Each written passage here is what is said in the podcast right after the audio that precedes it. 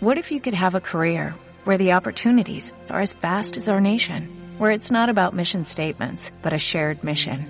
At U.S. Customs and Border Protection, we go beyond to protect more than borders, from ship to shore, air to ground, cities to local communities. CBP agents and officers are keeping people safe. Join U.S. Customs and Border Protection and go beyond for something far greater than yourself. Learn more at cbp.gov/careers.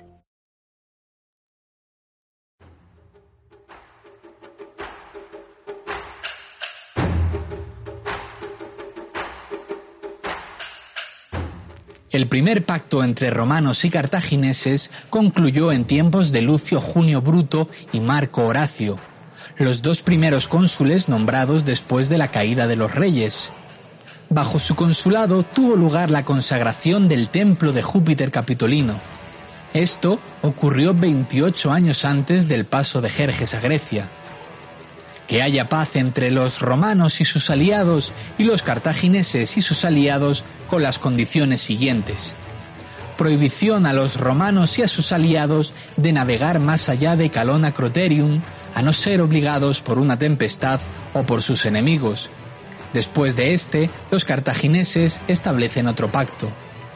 Que haya amistad entre los romanos y sus aliados de los romanos por una parte y el pueblo de los cartagineses, el de Tiro, el de Útica y sus aliados por otra, bajo las siguientes condiciones.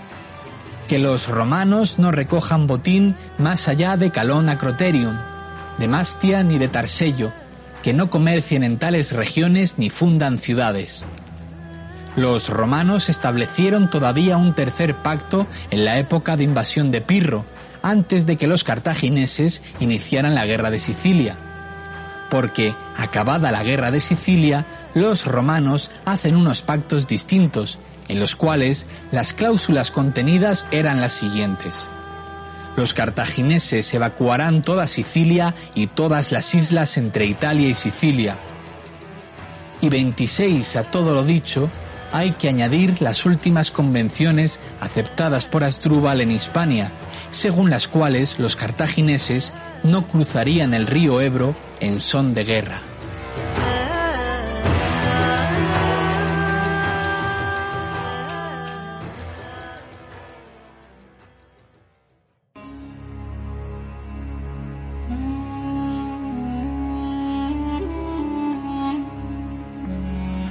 Mesocosmos, tu podcast de historia.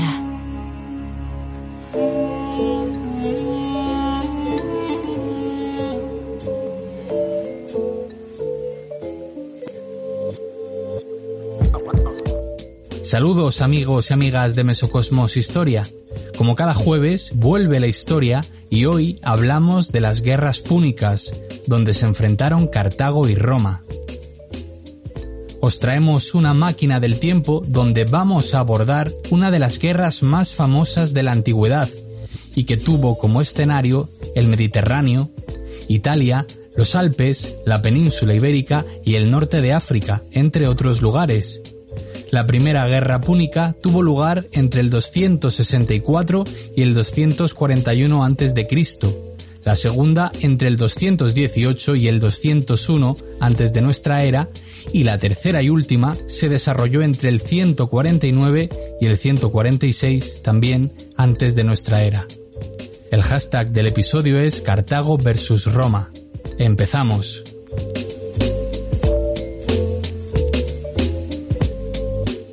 Recuerda, puedes escuchar un nuevo capítulo de Mesocosmos Historia todos los jueves a partir de las 8 de la tarde, hora española, o encontrar todo nuestro contenido a la carta en nuestro canal de iBox. No olvides dejar un like y escribir un comentario. Síguenos en redes sociales, donde nos puedes encontrar como Mesocosmos Historia. Mesocosmos, tu podcast de historia. Es interesante comentar que por el año 266 a.C., a mediados del siglo III, cuando comienza la Primera Guerra Púnica, en el ámbito mediterráneo nos encontramos con diversas potencias. Ya no solo Roma y Cartago, sino también los reinos helenísticos de Macedonia y Pérgamo, y otras ciudades griegas del Mediterráneo occidental que también tuvieron su importancia en estos conflictos. En aquel momento Roma controlaba buena parte de la península italiana, pero todavía no se había lanzado a la conquista fuera de la península. Cartago por su parte controlaba el norte de África, su núcleo fuerte y su capital, desde donde nació el resto del Estado púnico, estaba en la actual Túnez, y desde esta zona también controlaba el sur de la península ibérica, las Islas Baleares, Córcega, Cerdeña y buena parte de Sicilia. También nos encontramos con diversas ciudades griegas como Emporiae, hoy Ampurias y Masalia, que es la actual Marsella, y Siracusa, que era una ciudad ubicada en Sicilia y que precisamente va a ser aquí donde dé comienzo la guerra. En la primera guerra púnica, lo que estuvo en juego fue la isla de Sicilia. ¿Por qué Sicilia? Porque era un importante enclave comercial y agrícola de Cartago, es decir, una isla que tenía un gran atractivo económico y estratégico por su situación en el Mediterráneo. Los acontecimientos que llevaron a la Primera Guerra Púnica fue la ocupación de Mesana, la actual Messina, por un grupo de mercenarios italianos conocidos como los mamertinos, que habían sido contratados previamente por Siracusa. Ante su rebeldía, los mamertinos fueron cercados por Hierón de Siracusa y se vieron en la necesidad de pedir ayuda a romanos y a cartagineses. Los cartagineses fueron los primeros en actuar quienes guarnecieron Mesana mientras Roma se debatía en aceptar o rechazar la petición de ayuda. Si aceptaban, una vez que los cartagineses ya lo habían hecho, podía tensar la relación entre estas dos potencias e iniciar una guerra. Los romanos finalmente decidieron acudir a la llamada de socorro de los mamertinos, mientras Cartago se alió con Siracusa en su asedio a Mesana. Después, Siracusa se alió con Roma y una vez los romanos desembarcaron en Sicilia, la guerra ya estaba servida. Una guerra a la que Roma tuvo que adaptarse al mar, que era un campo de batalla donde las fuerzas de Cartago tenían una superioridad abrumadora.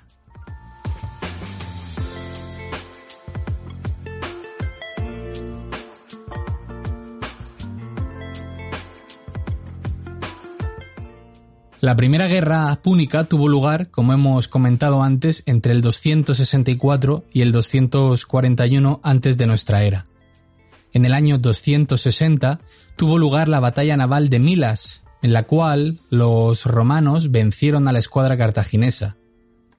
Esto demuestra que los romanos supieron adaptarse a la guerra en el mar y que construyeron naves de combate al estilo cartaginés.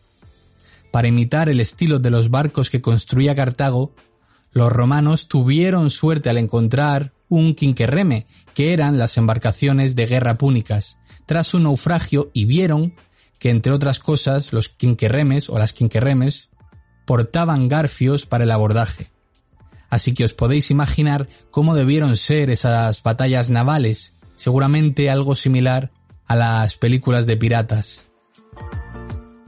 Siguiendo con más batallas, nos encontramos con la batalla del cabo de Gnomo, que tuvo lugar en el año 256 y que permitió el desembarco de los romanos en el norte de África, llegando a las puertas de Cartago.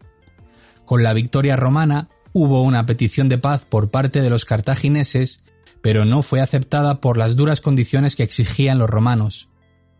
Al año siguiente se produjo la conocida como Batalla de Túnez, o batalla de Bágrada.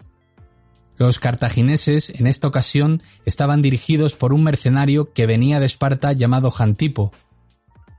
La batalla se saldó con una muy importante victoria contra los romanos, usando como baza principal la caballería y los elefantes.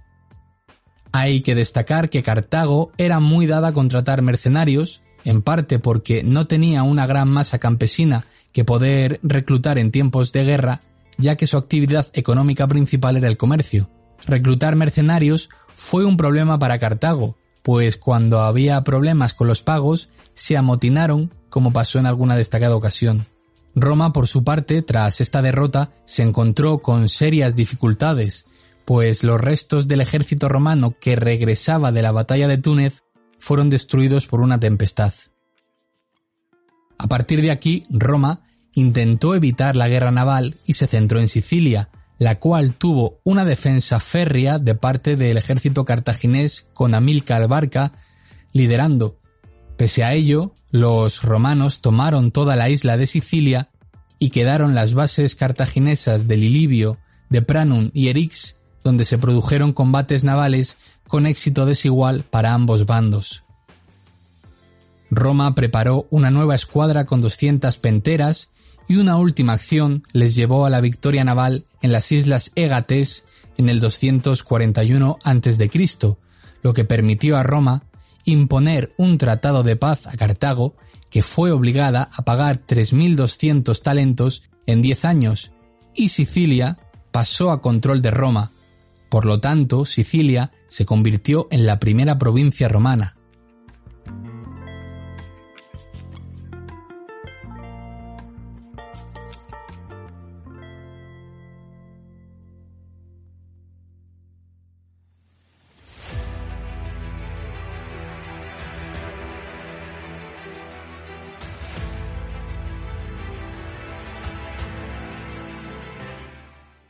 Entre la Primera y Segunda Guerra Púnica, es decir, entre el 241 y el 218 a.C., se produjeron diversos acontecimientos muy a tener en cuenta en ambas potencias.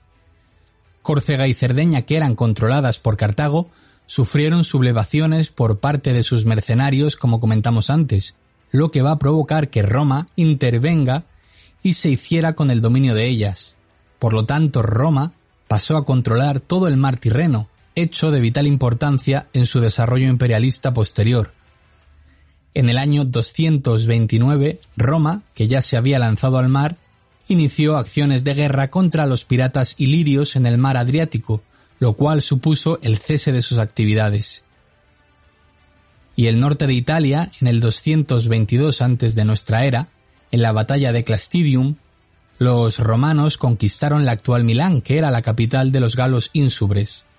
Por lo tanto, Roma organizó varias colonias en el Valle del Po.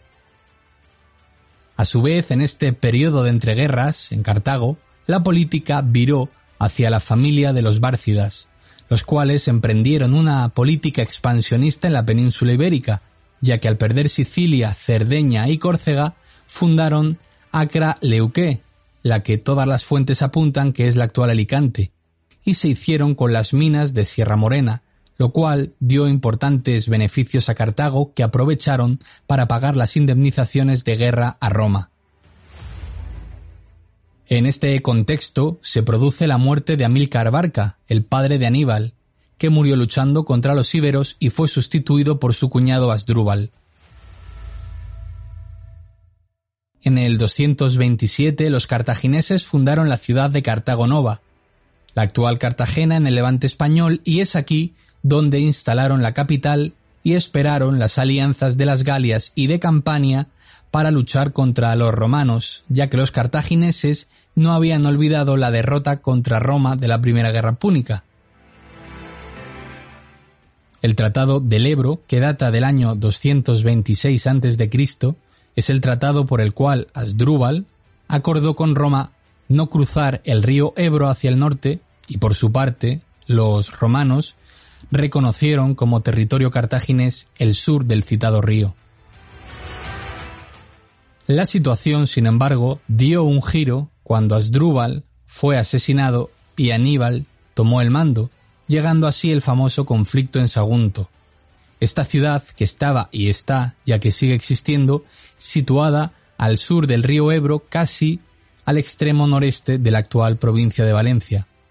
Con el pretexto de volver a enfrentarse a Cartago, Roma pactó con Sagunto, lo cual violaba el Tratado del Ebro que acabamos de mencionar, por lo que Aníbal asedió la ciudad y la tomó tras ocho meses. Ante esta situación Roma pidió explicaciones a Cartago y exigió la devolución de la ciudad a Roma, y que Aníbal se entregase a los romanos, a lo cual Cartago se niega. ¿Y qué sucedió en este momento? Pues lo obvio, dio comienzo la Segunda Guerra Púnica, la cual va a durar del 218 al 201 antes de Cristo, y mientras que en la Primera Guerra Púnica el objetivo fue el dominio de Sicilia, con el inicio de este segundo conflicto, lo que estuvo en juego fue el control del Mediterráneo occidental.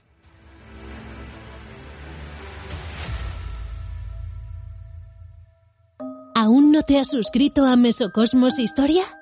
Puedes hacerlo desde un euro con cincuenta al mes desde la pestaña Apoyar en iVoox. A cambio recibirás contenido exclusivo y acceso a sorteos y regalos. Además, nos ayudarás a seguir haciendo historia.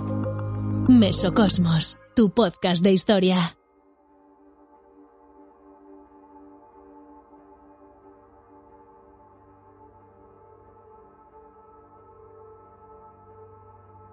Al inicio de la Segunda Guerra Púnica, el plan romano era atacar Hispania y África, usando como cabeza de puente Sicilia, pero este plan se quedó en nada, ya que Aníbal sorprendió a los romanos cruzando los Pirineos y los Alpes. Por su parte, Aníbal cruzó los Pirineos y los Alpes, como acabamos de mencionar, con un ejército compuesto de 38 elefantes, 50.000 hombres y 9.000 caballos. Cuando llegó a Italia, entre las luchas y las adversidades de la travesía, había perdido a la mitad de su ejército, y el propio Aníbal sufrió la pérdida de un ojo a consecuencia de una infección.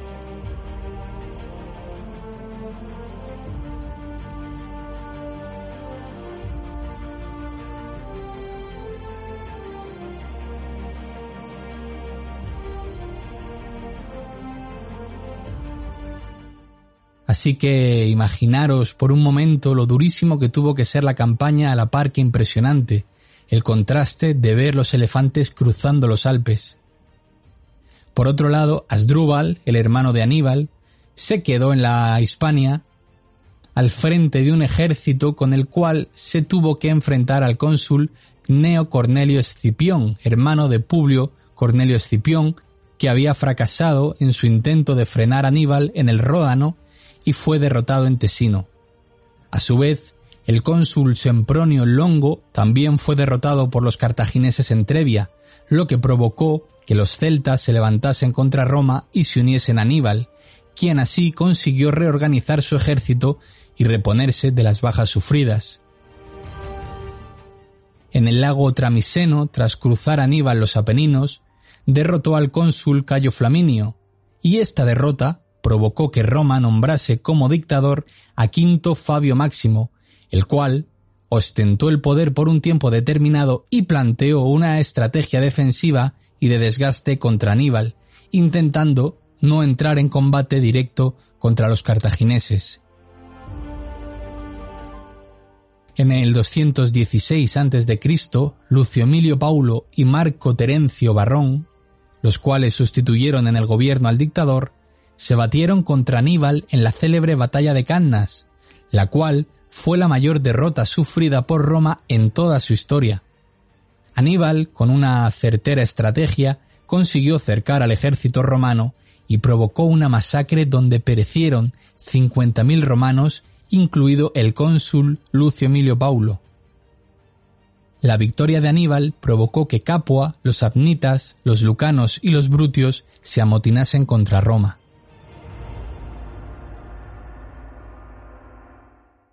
Aníbal y sus tropas montaron un campamento de invierno en Campania, pero no pudo seguir su ofensiva cuando llegó el buen tiempo porque no consiguió refuerzos y se vio obligado a que su ejército exhausto, después de tres años de combates, disfrutase de las delicias de Capua. A su vez, la alianza entre Aníbal y Filipo V de Macedonia no era muy fructífera, ya que había fracasado la ofensiva cartaginesa en Iliria para derrotar a los enemigos de Macedonia. Los romanos, por su parte, recurrieron a la táctica antes citada de defensa y desgaste del ejército de Aníbal que campaba por la península italiana. Mientras tanto, en Sicilia, que era otro de los escenarios de la guerra, la muerte de Hierón de Saracusa provocó una lucha sucesoria y por ende se produjo una alianza entre Siracusa y Cartago. Hubo un largo asedio romano que finalmente en el 212 finalizó en victoria romana y con ella la conquista de Siracusa.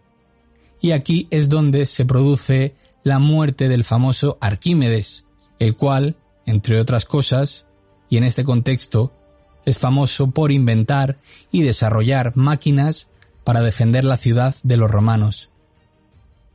Finalmente, Roma reconquista la isla y los cartagineses tuvieron que evacuarla.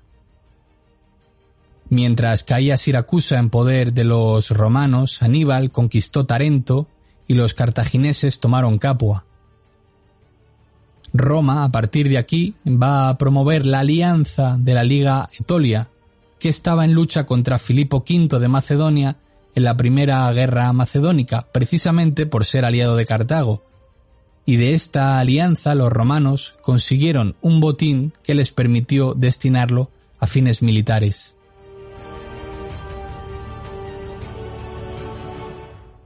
Mientras Aníbal estaba inmerso en la campaña de Italia, Cneo Cornelio Escipión fue enviado por Roma a la península ibérica. Los romanos tomaron Ampurias, la cual era una colonia griega, y a partir de aquí comenzaron una campaña donde derrotaron a Asdrúbal en Íbera, la actual Tortosa, lo que dificultó que pudiera responder a la llamada de ayuda de su hermano Aníbal. Además, los romanos por el sur entraron por el Guadalquivir y establecieron alianzas contra Cartago, como la que selló con el rey Sifax, rey de los númidas occidentales.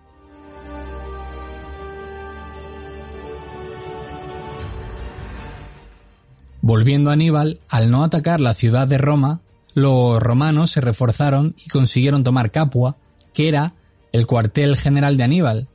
Pero las malas noticias continuaron para el general, ya que en Metauro, en el 207 a.C., Asdrúbal fue derrotado y muerto en el combate.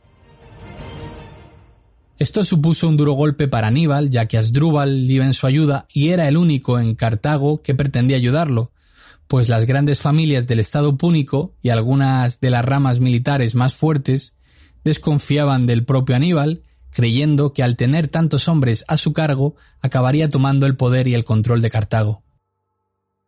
A su vez, Escipión, conocido por la historia como el africano, expulsó a los cartagineses de Hispania con las victorias de Baécula y de Ilipa en el 209 y 206 a.C. respectivamente. Escipión jugó muy bien sus cartas para atraer a la causa romana a los jefes indígenas ibéricos y luego a los de África, lugar donde desembarcó en el 204 a.C. y se ganó el apoyo de Masinisa quien luego fue rey de los Númidas. Tras la batalla de Túnez, donde Escipión derrotó a los cartagineses, estos pidieron a Aníbal que volviese a Cartago, la cual estaba amenazada por las tropas romanas. Aníbal, acorralado en Italia sin refuerzos de los suyos, abandonó Italia y regresó a Cartago, donde se vio en la tesitura de enfrentarse a los romanos en Zama, una de las batallas más famosas de la antigüedad. ¿Qué podemos decir de Zama? Pues que en Zama el ejército cartaginés fue destruido. Vencido y sin opciones, el Estado púnico aceptó firmar un tratado que al desarmarla quedó a merced de Roma, pues tuvo que entregar su flota y sus elefantes y su política internacional quedó supeditada a Roma. Por lo tanto, abandonó sus pretensiones en la península ibérica, Numidia pasó al control de Massinisa y Siracusa quedó anexionada a la provincia romana de Sicilia. Además, Cartago tuvo que pagar una cuantiosa suma en concepto de indemnizaciones de guerra, 10.000 talentos, pago que tuvo que afrontar en 50 años. ¿Y qué pasó entonces con Aníbal? Aníbal huyó de Cartago y se refugió en la corte de Antíoco III en el imperio selúcida por lo que fue reclamado por los romanos y tuvo que huir a la corte del rey Prusias de Bitinia, al cual también exigieron la entrega del general cartaginés. Aníbal, ante esta situación y maldiciendo a los romanos contra los cuales ya no podía hacer nada, se suicidó en el año 183 a.C. Ese mismo año murió también su archienemigo Escipión, que ostentó el título honorífico del africano, y quien estaba en un exilio voluntario tras la acusación de corrupción de Catón, quien atacó enérgicamente a los escipiones y a su partido. En ese tiempo los romanos continuaron con sus guerras en las Galias y sobre todo en el Mediterráneo oriental, lucharon contra Macedonia y posteriormente contra el reino de Pérgamo. En estas guerras veremos la decisiva batalla de Pizna, donde los romanos convirtieron a Macedonia en una provincia romana en el año 168 a.C. y en el año 146 los romanos destruyeron la ciudad de Corinto donde estaba la última resistencia griega. Mientras tanto los cartagineses mantuvieron conflictos con Numidia y los romanos siempre se pusieron de parte de esta última.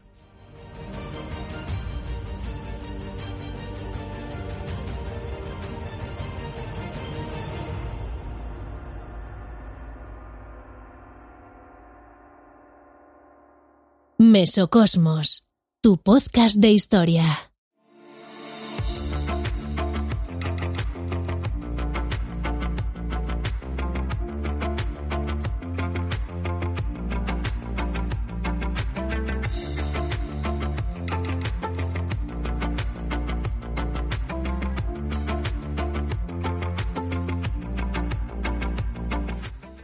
La tercera y definitiva guerra púnica tuvo lugar en territorio norteafricano. Se desarrolló entre los años 149 y 146 a.C. y vino propiciada por la guerra que tuvo Cartago con Numidia, en la que fueron derrotados los cartagineses. Según los romanos, Cartago no podía declarar una guerra ya que no tenía política internacional y en caso de querer declarar una guerra, tenía que tener autorización de Roma. Además, Numidia era aliada de los romanos. Por su parte, Catón el Viejo estaba empeñado en destruir Cartago, ya que en un viaje al norte de África había visto que Cartago podría volver a ser una amenaza para Roma, y en todos sus discursos en el Senado lo terminaba diciendo ceterum censeo Cartaginem esse delenda, lo que significa opino por lo demás que Cartago debe ser destruida. Por lo tanto, ante esta tesitura, Roma decidió atacar Cartago. En un primer momento hubo una cesión de los cartagineses para evitar la guerra, pero las exigencias romanas eran demasiado duras y una facción dirigida por Asdrúbal el Beotarca se rebeló contra Roma. Entonces Roma envió a otro miembro de la familia Escipión, Cornelio Escipión Emiliano, a sofocar a los cartagineses. A partir de aquí nos encontramos con diversas batallas, como la batalla naval del puerto de Cartago, donde los cartagineses derrotaron a los romanos, pero sin conseguir romper su bloqueo. La guerra continuó a la desesperada y Roma estaba totalmente decidida a sofocar dicha rebelión, por lo que fueron con todo. Y pese a la negativa de Escipión de destruir la ciudad de Cartago, finalmente fue destruida y los cartágenes y los cartagineses que sobrevivieron fueron vendidos como esclavos. Cartago pasó así a ser una provincia romana y Numidia quedó en manos de los hijos de Masinisa, La guerra continuó a la desesperada y Roma estaba totalmente decidida a sofocar dicha rebelión, por lo que fueron con todo y pese a la negativa de Escipión de destruir la ciudad de Cartago, finalmente fue destruida y los cartagineses que sobrevivieron fueron vendidos como esclavos.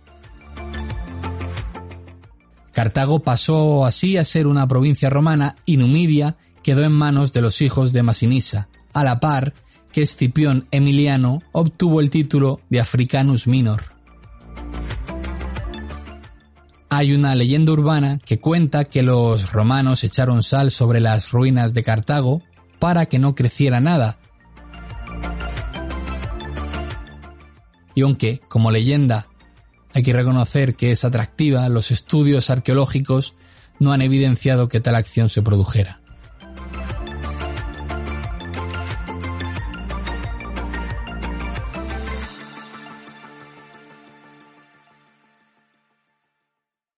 Llegamos al final de esta máquina del tiempo donde hemos repasado la gran pugna de más de 100 años que enfrentó a cartagineses y romanos, dos potencias mediterráneas de primer orden que estaban condenadas a enfrentarse y donde solo podía quedar una para que la otra diera el salto a la expansión mediterránea, lo que a la postre los romanos llamaron el Mare Nostrum. ¿Qué hubiera pasado si hubiese sido Cartago la vencedora de estas guerras? ¿Hubiera cambiado el mundo tal y como lo conocemos hoy en día? Posiblemente viviéramos en un mundo radicalmente distinto, pero eso queda de parte de las conjeturas y quizás, quién sabe, de universos paralelos. Yo soy Alex Mogo y no me quiero despedir sin mencionar a Josep Sabio, quien ha dado forma al podcast de hoy con un magnífico guion. Tampoco podemos despedirnos sin dar las gracias a toda la audiencia y por supuesto y en especial a nuestros patrocinadores. Volvemos la semana que viene con un nuevo episodio. Nos despedimos con la siguiente frase de Aníbal. Hallaré un camino o me lo abriré.